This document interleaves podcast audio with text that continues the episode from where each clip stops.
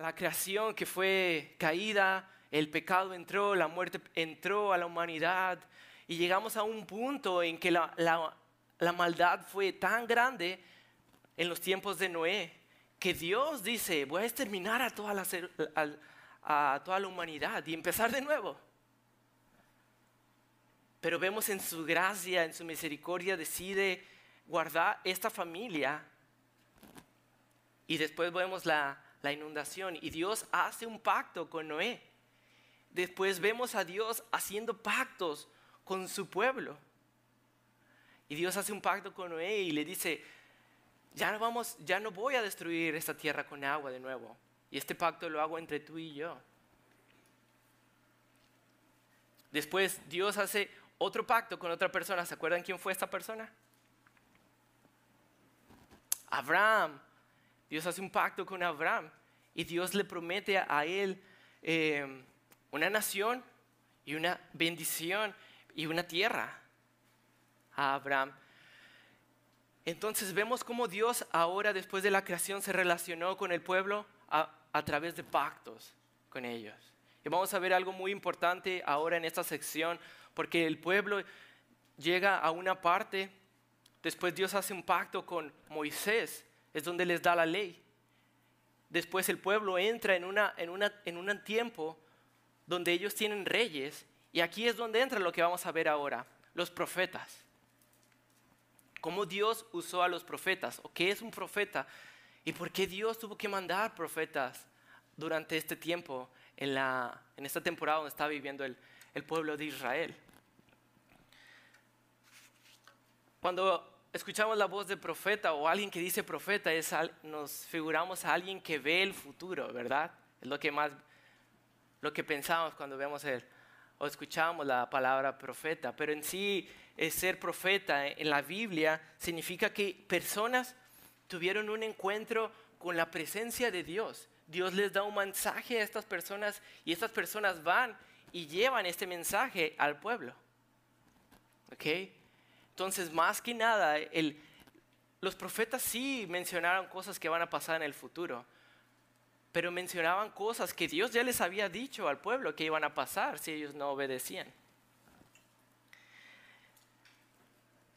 Entonces, tenemos la creación, la caída, el pacto con, con Noé, el pacto con, con Abraham, el pacto con después Moisés, Dios hace un pacto después con David también.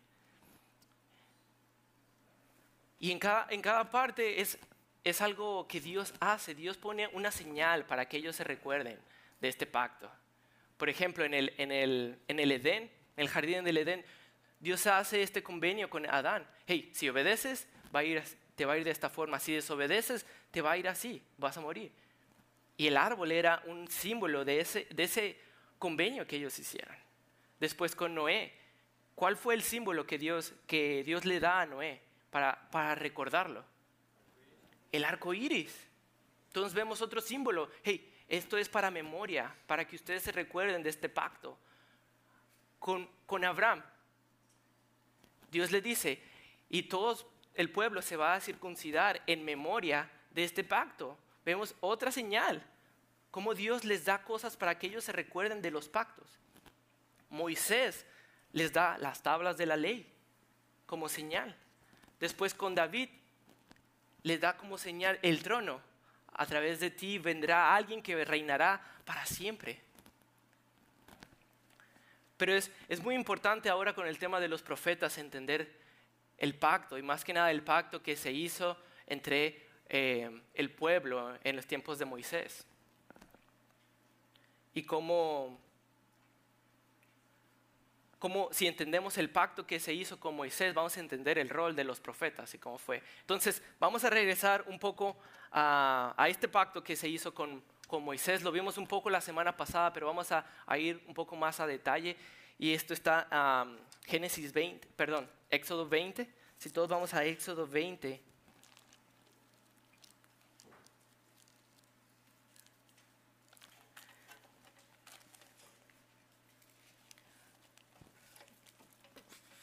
Entonces, vamos a ver los profetas, pero ¿por qué, vamos, por qué estamos yendo entonces al, pacto con Moisés? Porque el rol de los profetas tiene que ver con lo que fue el pacto con Moisés. Entonces, para entender los profetas, tenemos que ir a, entender primero esta parte bien. Y vamos a, primeramente, en este tiempo, en el tiempo de Moisés, había guerras, había imperios que se atacaban unos a los otros. O sea, no es nada como lo que estamos viviendo, bueno, quizá ahora sí, porque ya estamos experimentando tiempos de guerra, ¿sal? Pero en ese entonces imperios atacaban otros imperios más pequeños. Había un trato internacional en aquella época y esto se basa mucho en lo que fue el pacto también con Moisés. La, forma de cómo hacer pactos en aquel entonces tenía ciertas características. Primera, la primera característica es que, por ejemplo, un imperio mayor atacaba a un imperio menor lo derrotaba y los esclavos que quedaban hacían un pacto entre ellos mismos. Por ejemplo, el, poder mayor iba y hacía un pacto, ok, ustedes pueden ser parte ahora de nuestro imperio, pero van a hacer esto, esto, esto y lo otro. Y van a tener ciertos beneficios, pero si, no cumplen, van a tener ciertas ah, consecuencias. Entonces las características de cómo se hacía un pacto entre imperios es que primero ponían la fecha. Okay. Se ponían de acuerdo las dos partes, ponían una fecha. Una fecha y un lugar. La segunda parte es que el poder mayor se introducía en, ok, nosotros somos tal persona. La segunda parte era un recordatorio de lo que pasó. Por ejemplo, eh, ustedes ya son esclavos, ya que nosotros atacamos a su propio imperio. O sea, ustedes ya nos deben en sí como que nosotros los, ah, nos pertenecen a ustedes mismos. Otra parte de, los, de estos tratos que se hacían es que había testigos. Y una parte más es que había bendiciones si había obediencia o había maldiciones si había desobediencia. Entonces, estas mismas características se usan aquí en el pacto que se hizo con Moisés. Y la primera característica que vamos a ver es el, que pone en un lugar y una fecha. Y el lugar y la fecha no están así precisamente ahí en, Génesis 20, pero si vamos un capítulo antes, eh, perdón, en Éxodo 19, para ver el lugar y la fecha donde se hizo el pacto.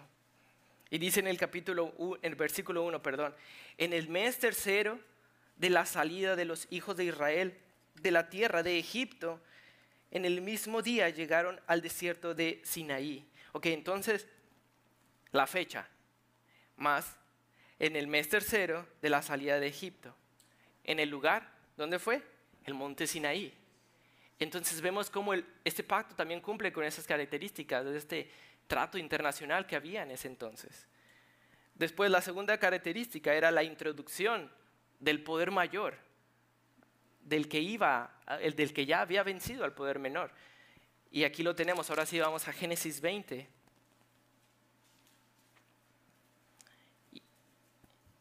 Si leemos la parte del versículo 2, la primera parte dice, yo soy Jehová tu Dios. Aquí está la presentación de Dios diciendo, ok, yo soy el que está haciendo este pacto. Después, otra característica del trato era recordar lo que había pasado antes. ¿Y qué es lo que les recuerda Dios aquí en el versículo 2? Que te saqué de la tierra de Egipto, de la casa de servidumbre. Aquí está otra parte que cumple con esas características de los tratos. Primero, Dios primero el lugar y la fecha. Mes tercero, después de que salieron. Después, ah, en el lugar, en Monte Sinaí, Después se presenta el poder mayor. Yo soy Jehová, tu Dios. Después un recordatorio de lo que pasó, que te saqué de la tierra de Egipto, de la casa de servidumbre. Dios le está recordando al pueblo, o sea, tú me debes esto que yo hice por ti. Le, le da en sí las bases que le dan a Dios para decir, ok, ahora yo soy tu Dios porque yo te saqué. Tú me debes esto que yo hice ahora por ti. Y ahora, en el trato que se hacían en ese entonces también había estipulaciones. Es como los tratos que también hacemos ahora. Ok, esto cuando tenemos dos partes, hay un juez en medio y cada parte pone algunas estipulaciones, lo que va a pasar en el convenio. Y Dios pone las estipulaciones, que son los diez mandamientos. Y los vimos la semana pasada, cada uno de ellos. Les da la ley en sí. Esto, esto es lo que yo quiero que ustedes hagan. ¿Okay? Por ejemplo, en aquel entonces, cuando el poder mayor atacaba al poder menor, le decía, ok, ahora ustedes son mis esclavos y lo que yo quiero que ustedes hagan es que me den taxas, que trabajen para mí, que, cumplan ciertos horarios. Eso eran las estipulaciones, pero Dios le pone estas estipulaciones al pueblo. Quiero que ustedes cumplan con estos mandamientos.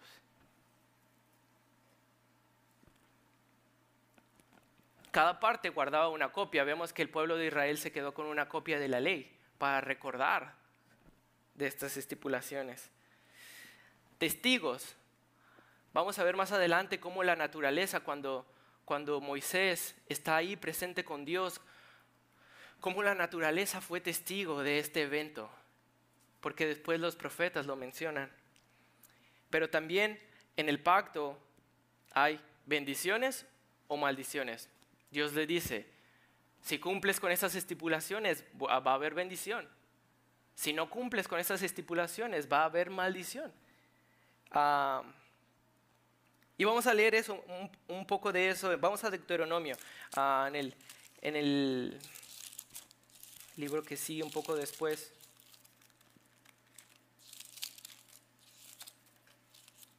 Deuteronomio eh, capítulo 28, para ver esto en cuanto a si el pueblo obedecería, iba a haber bendición, si desobedece, iba a haber maldición a Deuteronomio 28.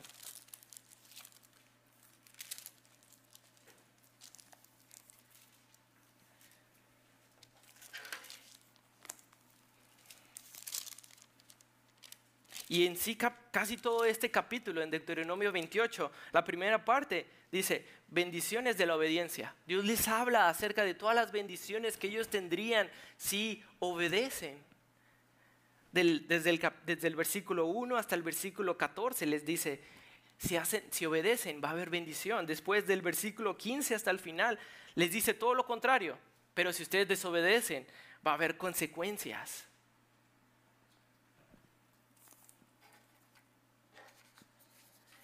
Entonces, tenemos que, regresar a este pacto porque es muy importante lo que lo que pasó aquí en este pacto con el rol que cumplieron los profetas. Entonces, primero el lugar y la fecha. Están, la fecha es el mes tercero de cuando salieron ellos. El lugar en el monte Sinaí. Primero, ¿quién, hace, quién es el poder mayor aquí en este? En este caso es Dios. Y el, y el, pueblo en sí viene siendo, en aquel tiempo se le llamaba los vasallos, el poder, el poder menor. Ah, Dios les recuerda lo que Él hizo por, por Israel. Yo te saqué de la casa de Egipto. Le pone las estipulaciones. Vas a cumplir estos mandamientos.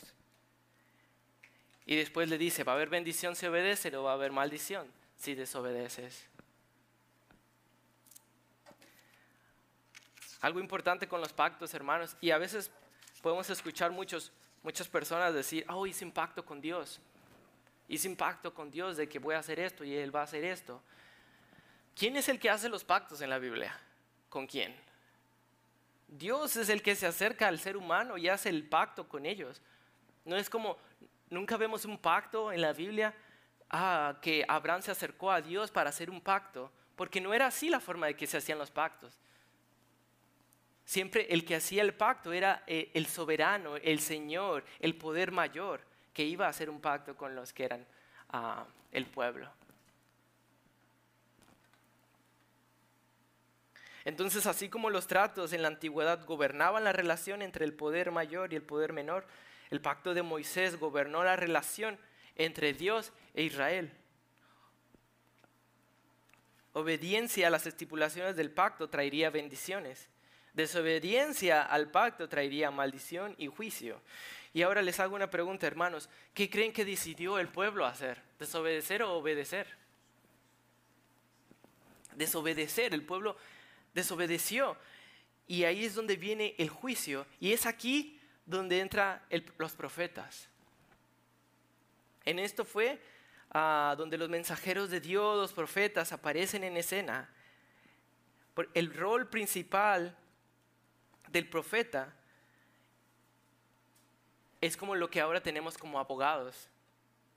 Defender las dos partes para que hagan lo que acordaron en aquel entonces. Entonces, podemos ver a los profetas como, ah, como ahora podemos ver a, un abogado. Los profetas sabían del pacto que se hizo entre Dios y, y el pueblo. El rol principal de los profetas era ir con el pueblo y decirles, recuerden el pacto que ustedes hicieron con Dios. Recuerden ese pacto y recuerden que si va a haber, que si están desobedeciendo va a haber consecuencias.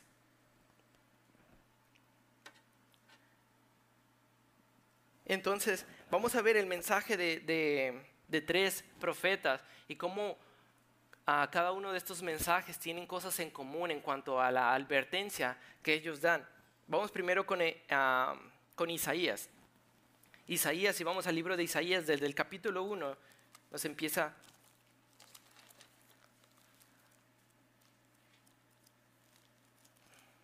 Isaías 1 y vamos a leer el versículo 2 y 3.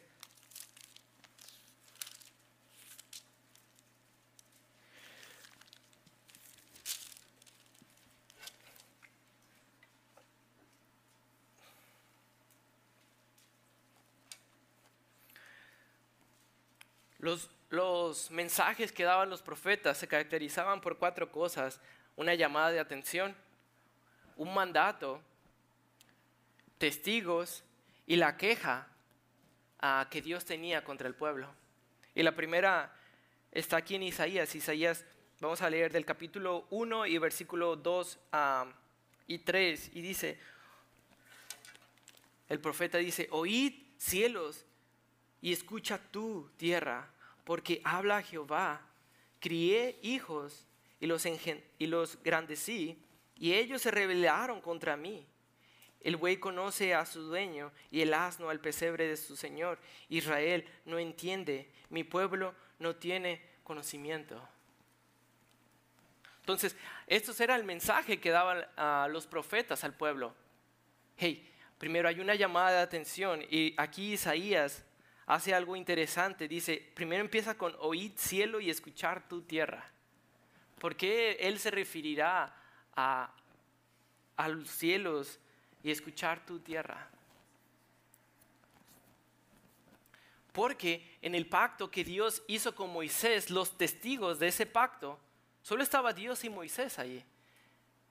Pero los profetas vieron a la naturaleza como testigos de ese pacto que se hizo entre ellos dos. Es por eso que los profetas continuamente resaltan la naturaleza como montañas, como ríos, como mares. Y aquí Isaías lo hace con los cielos y la tierra. Pero otra vez, primeramente, ah, les dice, hey, la llamada de atención, aquí está hablando Jehová a ustedes. Y luego les da la queja que Dios tiene para el pueblo. Y dice, crié hijos y los engrandecí y ellos se rebelaron contra mí. Incluso dice, el buey conoce a su, a su dueño y el asno el pesebre de su señor, pero Israel no entiende. Mi pueblo no tiene conocimiento. Otro mensaje más de Oseas. Y casi vamos a ver el mismo patrón de...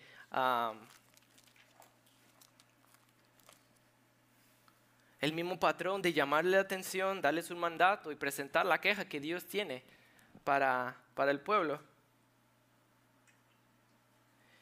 En Oseas 4, en el versículo 4, del versículo 1 al 3. Oseas también empieza de la misma manera.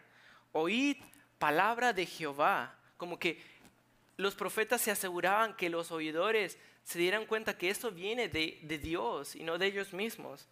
Oí las palabras de Jehová, dice Oseas, versículo 4 del 1 al 3. Hijos de Israel, porque Jehová contiende con los moradores de la tierra porque no hay verdad, ni misericordia, ni conocimiento de Dios en la tierra. Mentir, matar, hurtar y adulterar prevalecen, y homicidio tras homicidio se suceden, por lo cual se anulará, se enlutará, enlutará la tierra y se extenuará todo morador de ella con las bestias del campo y las aves del cielo y aún los peces del mar morirán. Pero aquí otra vez, ¿qué son las cosas que, se le, que Dios presenta como queja? Mentir, matar, hurtar, adulterar. ¿Y qué es lo que Dios les había dado en la ley? No matarás, a mentira, en cuanto a yo soy Jehová tu Dios, no vas a tener otros dioses, pero vemos la queja de Dios, ustedes matan, ustedes mienten, ustedes tienen otros dioses y ustedes este, rompieron ese pacto que hicimos entre nosotros dos. Una, un mensaje más de otro, de otro profeta, que es, vamos a ver lo mismo, es Miqueas. En Miqueas, en el versículo 6, Miqueas también resalta la llamada de atención, un mandato y la queja que Dios hace. Miqueas 5, perdón, Miqueas capítulo 6 del versículo 1 al 5.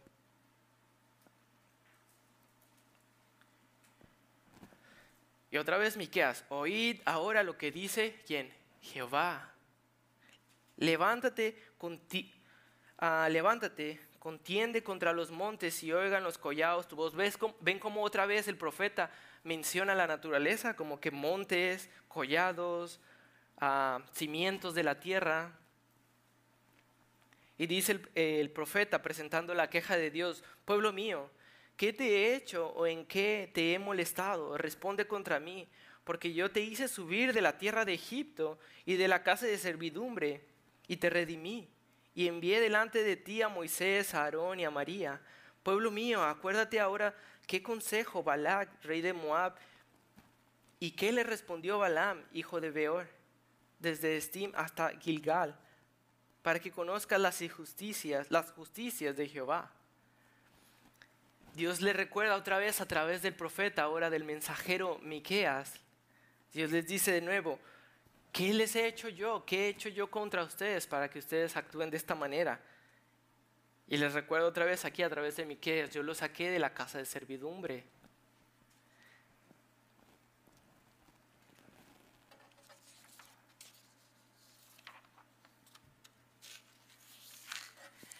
Y esta es la historia del pueblo de Israel, donde ellos hicieron un pacto, ellos rompieron este pacto con Dios. Dios manda en su misericordia mensajeros para que les recuerden de este pacto. Y ese era el rol principal de los profetas. Hey, recuerden, si desobedecen va a haber consecuencias. El pueblo desobedece y llega el momento en que el pueblo va al exilio donde Babilonia, después Asiria también gobiernan el pueblo y ellos son esclavos de nuevo por bastante tiempo. Y cómo su desobediencia continua los llevó a estar en este punto ahora. Entonces, donde los profetas están hablando es en estas circunstancias que tenemos que nosotros recordar, las circunstancias del pueblo, es que ahora ellos están siendo esclavos y sufriendo las consecuencias de su pecado.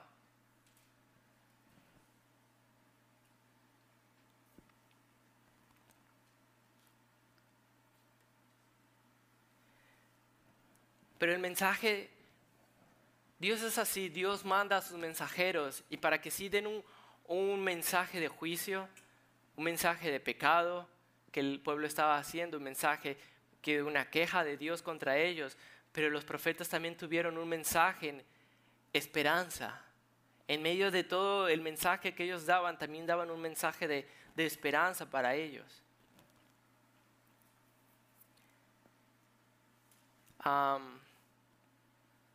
Vamos a, leer esta parte en, Jeremías ahora, la parte donde los profetas también recordaron que va a haber esperanza para ellos a, a pasar de las circunstancias. En Jeremías, vamos a ver Jeremías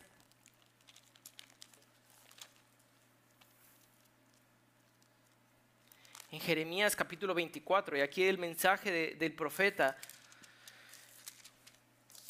es algo de mucha, que fue de mucha esperanza para el pueblo en este entonces. Jeremías 24. Si empezamos en el versículo 7, en Jeremías 24, dice, y les daré corazón para que me conozcan que yo soy Jehová y me serán por pueblo. Y yo les seré a ellos por Dios, porque se volverán a mí de todo corazón.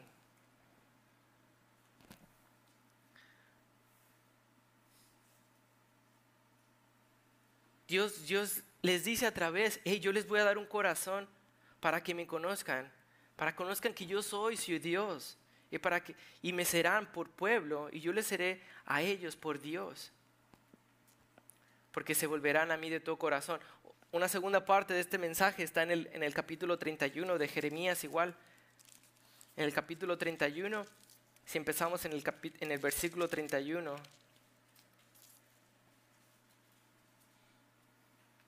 Jeremías 31, 31 dice, aquí vienen días, dice Jehová, en los cuales haré nuevo pacto con la casa de Israel y con la casa de Judá. No como el pacto que hice con sus padres el día que tomé su mano para sacarlos de la tierra de Egipto, porque ellos invalidaron mi pacto, aunque fui yo un marido para ellos, dice Jehová. Pero este es el pacto que haré con la casa de Israel después de que ellos de aquellos días, dice Jehová Daré mi ley en su mente y la escribiré en su corazón y seré a ellos por Dios y ellos me serán por pueblo. Y no enseñará más ninguno a su prójimo ni ninguno a su hermano diciendo, conoce a Jehová, porque todos me conocerán, desde el más pequeño de ellos hasta el más grande, dice Jehová, porque perdonaré la maldad de ellos y no me acordaré de su pecado. Hermanos, aquí el profeta Jeremías es usado por Dios para presentar al pueblo. Dice, hey, yo sé que ustedes están batallando ahora para cumplir este pacto. Y de hecho ustedes lo quebrantaron, pues porque ustedes en sí no pueden cumplirlo. Pero dice Jeremías, yo, un día yo haré un pacto. Y dice, no haré un pacto como el que yo hice antes, sino que este va a ser un pacto mejor, un pacto nuevo no como el que hice con Israel, donde la ley fue algo externo, ¿no? La ley estaba en tablas, Dios las escribió, ellos las guardaban en una tabla. Y dice, este pacto que haré en un futuro va a ser un pacto con la ley, pero es algo más interno. Ellos van a estar en ustedes mismas, en ustedes mismos. La ley va a estar inscrita en sus corazones, dice. Y no tenemos que ir, pero también Ezequiel dice algo así. En Ezequiel dice, os daré un corazón nuevo y pondré espíritu nuevo dentro de vosotros y quitaré de vuestra carne el corazón de piedra y os haré un corazón de carne. ¿Y cómo cumple Dios este mandato? También Isaías nos da el cómo Dios va a llevar a cabo este nuevo pacto. Dice Isaías 53, 4 al 6. Ciertamente llevó Él nuestras enfermedades y sufrió nuestros dolores, y nosotros le tuvimos por azotado, por herido de Dios y abatido. Mas el herido fue por nuestras rebeliones y morido por nuestros pecados. El castigo de nuestra, nuestra paz, el castigo de nuestra paz fue sobre Él, y por su llaga fuimos nosotros curados. Todos nosotros nos descarriamos como ovejas, cada cual se apartó por su camino, mas Jehová cargó el pecado de todos nosotros. Y aquí Isaías está mencionando en un futuro vendrá una persona que hará posible esto.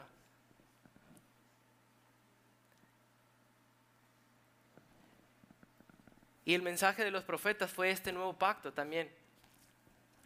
Un nuevo pacto que no sería como este pacto que se hizo con Sinaí, en Sinaí, entre Dios y el pueblo, sino que este va a ser un nuevo pacto.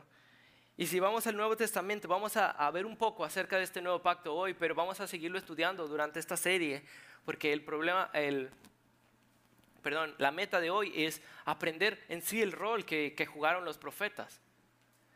Pero también durante el mensaje que ellos dieron, ellos dieron este mensaje de esperanza y Jesús lo identificó a sí mismo como Él estableciendo el nuevo pacto. Si vamos a Lucas, Lucas 22. Lucas 22 en el versículo 20.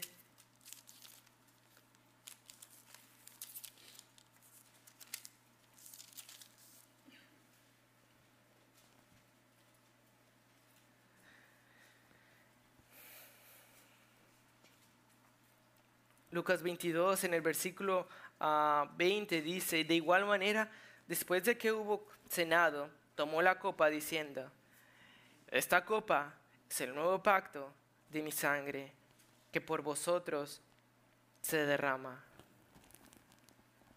Aquí Dios, aquí Jesús mismo hace referencia al pacto que se había hablado con los profetas. Hey, ahora yo estoy inaugurando aquí ese pacto que se habló, que hablaron los profetas. Ese nuevo pacto que sería mucho mejor al pacto que se hizo con Israel. Y otra vez, vimos cómo en cada pacto Dios ha dado una señal, ¿verdad? Para, para recordar.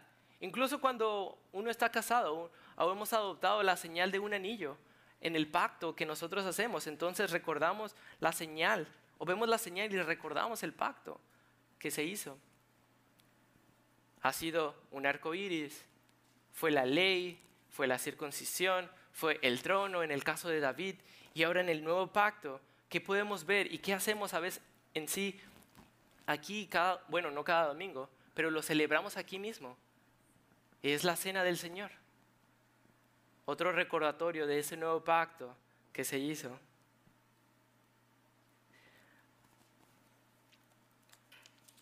También Pablo en 1 Corintios 11, 25, él, él menciona estas mismas palabras de Jesús, reconociendo a Jesús como el inaugurador del nuevo pacto. En 1 Corintios 11, 25. Asimismo, tomó también la copa después de haber cenado diciendo, esta copa es el, es el nuevo pacto en mi sangre. Hacer esto todas las veces que bebieres en memoria de mí. Otra vez, en memoria, ¿se dan cuenta? Para que ustedes recuerden este nuevo pacto.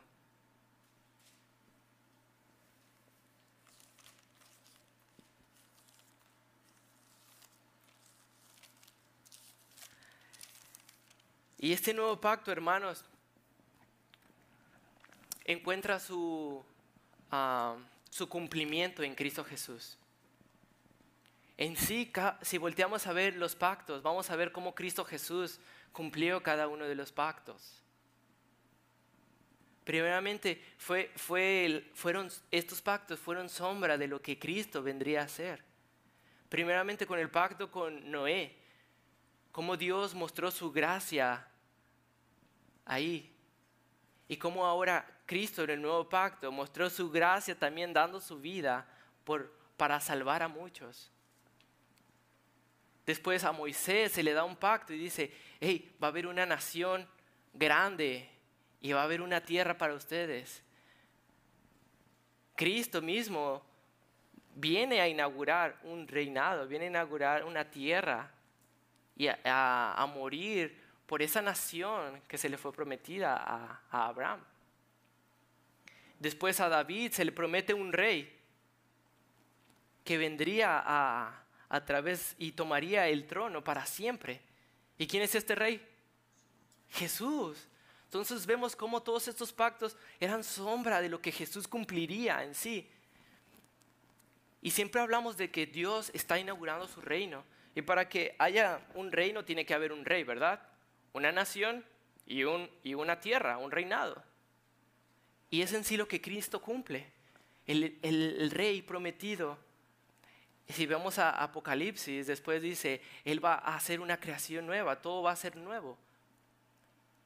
Y también ahí vemos en Apocalipsis a todas las naciones adorando a, este rey. Entonces todos estos pactos encuentran su ah, cumplimiento en la persona de Cristo. Pero vamos a, regresar un poco más a otra vez al, pacto que se hizo con Moisés y el rol de los profetas. ¿Cuál, fue el ¿Cuál fue el defecto de por qué el pueblo no cumplió la ley, no cumplió ese pacto? ¿Por qué Dios haría un pacto con el pueblo sabiendo que ellos no lo cumplirían de todos modos? Y la razón principal es que desde el extremo humano el problema era la incredulidad y la dureza del corazón. Es por eso que Dios promete mediante los profetas, va a haber un corazón nuevo y yo voy a ser su Dios.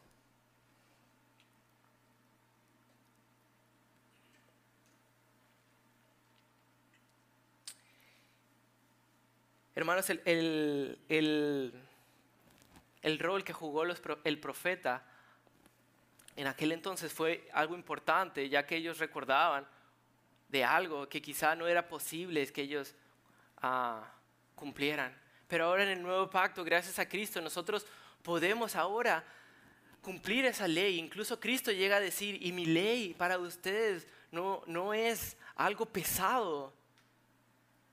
Ahora ya hablando Jesús en vocabulario, la ley ahora ya es algo más interno, algo más, algo no tan externo como lo fue con el, ah, el pacto con Moisés.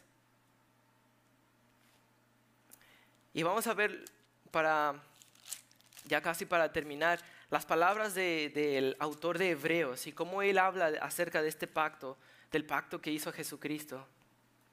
Y cómo esto también ahora para nosotros tiene ah, una forma práctica de vivirlo. Y vamos a empezar en el, en el capítulo 8 de Hebreos.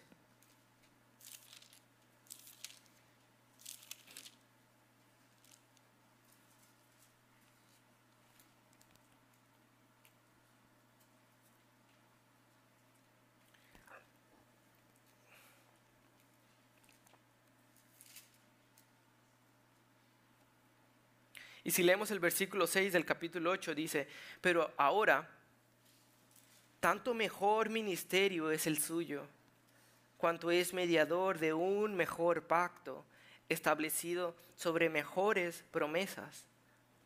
Porque aquel, porque si aquel primero hubiera sido sin defecto, ciertamente no se hubiera ah, procurado lugar para el segundo. Porque, dice el versículo 8, porque reprendiéndolos dice, He aquí vienen días, dice el Señor, en que estableceré con la casa de Israel, la casa de Judá, un nuevo pacto. No como el pacto que hice con sus padres el día que los tomé de la mano para sacarlos de la tierra de Egipto, porque ellos no, permanecieron en mi pacto y yo me desentendí de ellos, dice el Señor, por lo cual este es el pacto que haré con la casa de Israel después de aquellos días, dice el Señor. Pondré mis leyes en la mente de ellos y sobre su corazón las escribiré y seré a ellos por Dios y ellos me serán a mí por pueblo. Y ninguno enseñará a su prójimo ni ninguno a su hermano diciendo, conoce el Señor, porque todos me conocerán desde el menor hasta el mayor de ellos, porque seré propicio a sus injusticias y nunca más me acordaré de sus pecados y de sus iniquidades. Al decir nuevo pacto, ha dado por viejo el primero, y lo que se da por viejo y se envejece está próximo a desaparecer. Entonces aquí el autor de Hebreos dice, Cristo es el mediador de un pacto nuevo.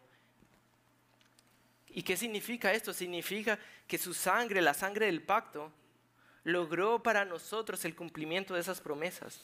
Significa que mediante ahora el Espíritu de Cristo, Dios produjo esta transformación interna y significa que por la fe en todo lo que Dios es para nosotros en Cristo,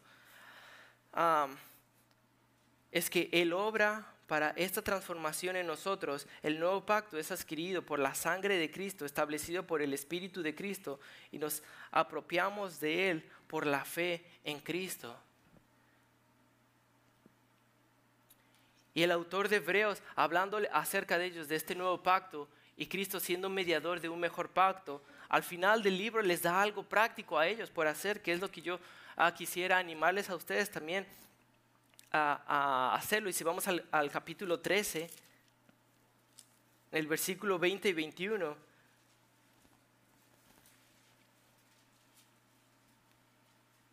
Y esta es la mejor forma de ver a Cristo obrando como el mediador de este nuevo pacto y cómo esto tiene algo de repercusión práctica para nosotros. Y dice en, eh, en el capítulo 13, en el versículo 20, y el Dios de paz que resucitó de los muertos a nuestro Señor Jesucristo, el gran pastor de las ovejas, por la sangre del pacto eterno, os haga aptos para toda obra buena, para que hagáis su voluntad, haciendo Él en vosotros lo que es agradable delante de Él por Jesucristo, el cual sea la gloria por los siglos de los siglos. Amén. Hermanos, el pueblo de Israel no hizo estas cosas de las que el autor de Hebreos habla.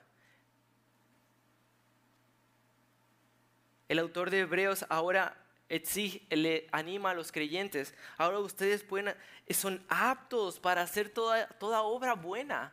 Ustedes tienen la capacidad de hacer toda obra buena, agradable al Señor. Y habló del primer pacto. Ellos no tenían esa capacidad. Ellos no cumplieron con esto, no pudieron, desobedecieron. Ustedes tienen esta capacidad. Dice, os ha hecho aptos para toda buena obra, para hacer su voluntad. Para hacer todas aquellas cosas agradables delante de Él por, por Jesucristo, el cual sea la gloria por los siglos de los siglos. Hermanos, entonces, esto es de esperanza para nosotros, el voltear a ver la historia y ver un pacto que fue quebrado por el pueblo, por ver un corazón duro del pueblo. Y Dios prometió un nuevo corazón que fue transmitido también por los profetas y Cristo ahora lo inauguró. Y esperamos la consumación de este nuevo pacto Esperamos su regreso donde Él va a venir y cambiar todo nuevo. Él va a ser el rey y nosotros a su pueblo. Y esta fue una frase que se ha dicho por todos los profetas. Yo seré a ellos su Dios y ellos me serán por mi pueblo. Yo seré a ellos su Dios y ellos me serán mi pueblo. Hermanos, el nuevo pacto fue inaugurado por Jesucristo. Y ahora la ley es algo interno y hemos sido capacitados para vivir en ella, para obedecer, para hacer todas esas cosas agradables a los ojos de Jesucristo también. Y esperamos la consumación de este nuevo pacto también, donde vamos a ver el reinado. Sabemos que Dios está reinando ya y Él está sentado, Cristo Jesús está sentado en el trono. Pero esperamos también el establecimiento de su reino aquí con su pueblo. Que esto sea de esperanza para nosotros, el saber que a pesar de las circunstancias que se pueden ver en el mundo ahora, ah, guerras, nosotros tenemos que estar fieles orando por esto, por esta consumación, esta realidad que ya, ya, ya está aquí. Cristo es el Rey y Él está en control de esto. Tenemos que recordar esta esperanza en los, en los momentos de circunstancias y animar a otros, orar con esta base de autoridad nosotros podemos orar por Ucrania ahora mismo y decir, Señor, tú estás en control de lo que está pasando en el mundo, Señor. Y tú tienes creyentes ahí que ahora son tus hijos y que tú estás cuidando de ellos y tu reino va a ser establecido. No un reino general, como lo vemos ahora, quizá reyes o gobiernos queriendo tomar más territorio para engrandecerse. Este va a ser un reino perfecto donde Él va a ser el rey, donde va va a haber esa tierra prometida, ese rey prometido, esa nación prometida leal a Él. Y podemos tener un, un pedazo de esa realidad hoy mismo, porque ya somos parte de ese nuevo pacto, del cual los profetas hablaron y del cual fue de esperanza para ese momento y lo cual puede ser de esperanza para nosotros hoy día. El saber de que ese nuevo pacto va a llegar a su consumación y Cristo va a reinar y podemos ver a nuestro alrededor con esa realidad en mente. Vamos a orar. Señor, gracias te damos, Padre, por, por primeramente ver hacia atrás, Señor, este pacto y ver la realidad de, un pueblo, de un corazón ah, duro, Señor, a tu ley, a tus estipulaciones.